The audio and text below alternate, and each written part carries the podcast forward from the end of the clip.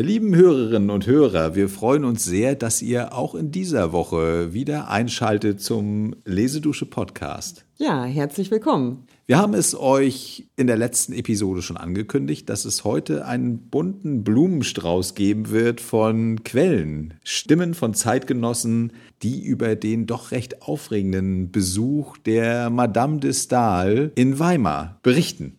Ja, und es fiel uns sogar schwer, eine Auswahl zu treffen, aber wir hoffen, sie wird euch munden. Also sie folgt auch ein wenig der Chronologie der Ereignisse, aber vor allen Dingen erzählt sie viel über die große Madame. Also, lasst euch überraschen. Henriette von Knebel an ihren Bruder Karl Ludwig, 15. Dezember 1803.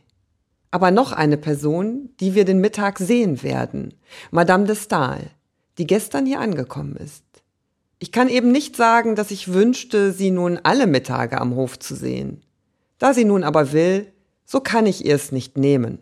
Sehr lebhaft, gut und viel sprechend, außerordentlich geschwind, doch deutlich und angenehm.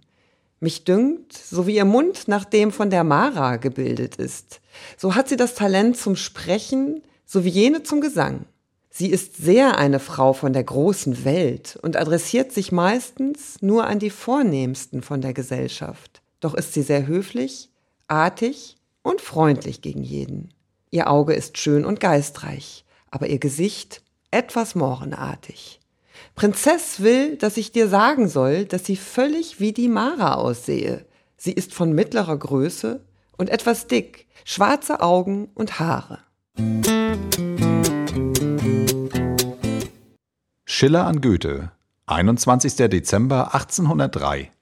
Frau von Stahl wird Ihnen völlig so erscheinen, wie Sie sie sich a priori schon konstruiert haben werden. Es ist alles aus einem Stück und kein fremder, falscher und pathologischer Zug in ihr.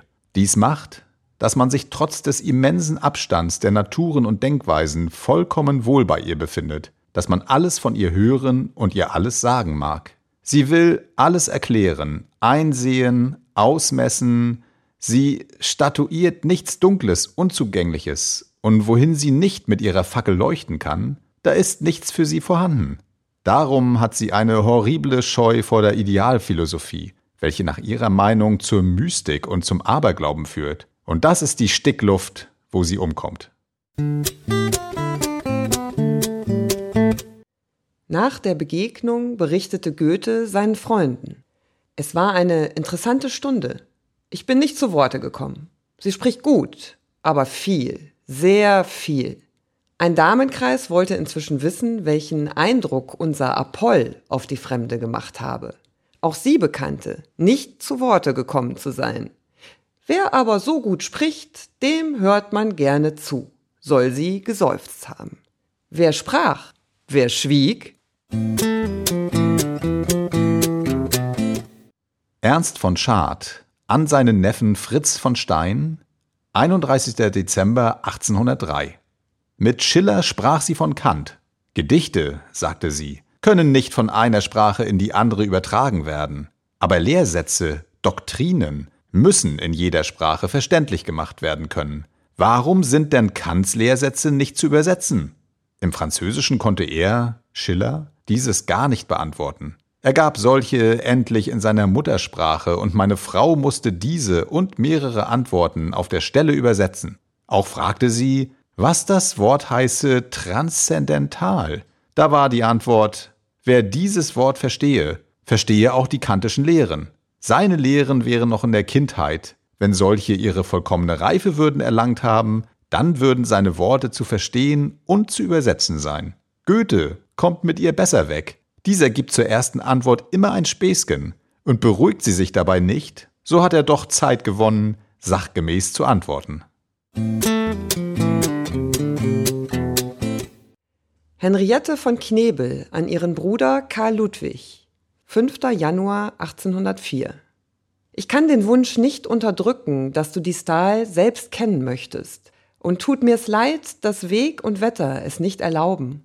Man muss sie als eine seltene Erscheinung selbst gesehen haben. Denn da sie Prometheus so gut ausgestattet hat, dass wohl ganz Ilmenau und halb Thüringen versehen werden könnten, so ist ihre Nähe eine Art von Kur, wonach man wie nach dem Karlsbad reist und sich dann munterer, lebendiger fühlt. Auch der leerste Mensch kann nicht sagen, dass sie ihm drückend gewesen wäre. So weiß sie den Ton zu beleben und ihm eine leidliche Stimmung zu geben. Sie kommt alle Mittage zur Tafel. Und ich weiß nicht, wie es künftig ohne sie werden soll. Ihr Freund, Herr Constant, ist angekommen und wird heute da sein. Die Herrens wollen ihr nicht so recht behagen, und sie findet, dass unsere Damen mehr Kultur haben. Charlotte von Stein an ihren Sohn Fritz, Anfang 1804.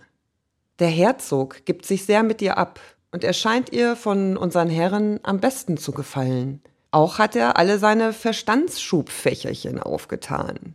Doch ist der arme Herzog krank. Ich fürchte für ihn. Er wollte der Frau von Stahl ein Konzert im Stadthaus und Souper geben, dazu er denn einige Damen eingeladen. Schlicks und Madame Jagemann waren denn natürlich auch vom Souper. Die Stahl sagte ihm ganz aufrichtig, sie möchte nicht gern mit Schlicks soupieren, da sie die Jagemann nicht nennen mochte. Wie aber letztere dies erfährt, gibt sie sich ein paar Stunden vor dem Konzert für krank aus und nun ging das ganze Konzert zugrund. Heilfroh waren die Damen, die der Herzog eingeladen hatte, dass die Stahl das Souper abgeschlagen, denn ihretwegen hätten sie doch beim Souper bleiben müssen. Schiller an Goethe, 14. Januar 1804. Madame de Stahl will noch drei Wochen hierbleiben. Trotz aller Ungeduld der Franzosen wird sie, fürchte ich, doch an ihrem eigenen Leib die Erfahrung machen, dass wir Deutschen in Weimar auch ein veränderliches Volk sind und dass man wissen muss, zu rechter Zeit zu gehen. Notiz von Karl August Böttiger zum 25. Januar 1804. Sie hatte heute ein angenehmes Geschenk vom Erbprinzen in Gotha eine Tasse mit Immergrün bemalt und ein allerliebstes Rätselgedicht erhalten und sogleich wieder in Versen beantwortet. Sie war also in einer Art von süßer Begeisterung oder Musolepsie. Ein Ausbruch davon war, dass sie sich ans Pianoforte setzte und abwechselnd bald den Chant de Départ und die Marseiller Hymne, bald God Save Great George, Our King, bald den Wiener Freiwilligen Marsch spielte und die Worte, die ihr zum Teil Benjamin Constant vorsagen musste, dazu sang. Wenige Tage später notiert Karl August Böttiger, den 27. Januar deklamierte sie abends in den Zimmern der regierenden Herzogin die drei Hauptszenen aus Racines Phèdre. Die gegenwärtigen Frauen fanden, dass sie durch diese Probe ihrer theatralischen Kunst sogar schöner geworden sei. Die Herren waren fortgerissen. Schade, dass ihr Organ nicht Biegsamkeit und Modulation genug hat und dass ihre Stimme beim heftigen Ausdruck nur zu oft ins Schneidende und Grelle fällt. Charlotte Schiller an ihren Schwager Wilhelm von Wollzogen, 28. Januar 1804. Wir sind in einer ewigen Spannung des Geistes. Während unsere Gemüter lieber zum stillen Nachdenken geneigt wären, müssen wir auf der Spitze stehen und Witz und Scharfsinn aufbieten, um der witzig belebten Stahl die Spitze zu bieten. Sie ist in ewiger Bewegung und will alles wissen, alles sehen und prüfen. Bei diesem Ernst in ihrem Geiste hat sie doch das superficielle Wesen der Franzosen.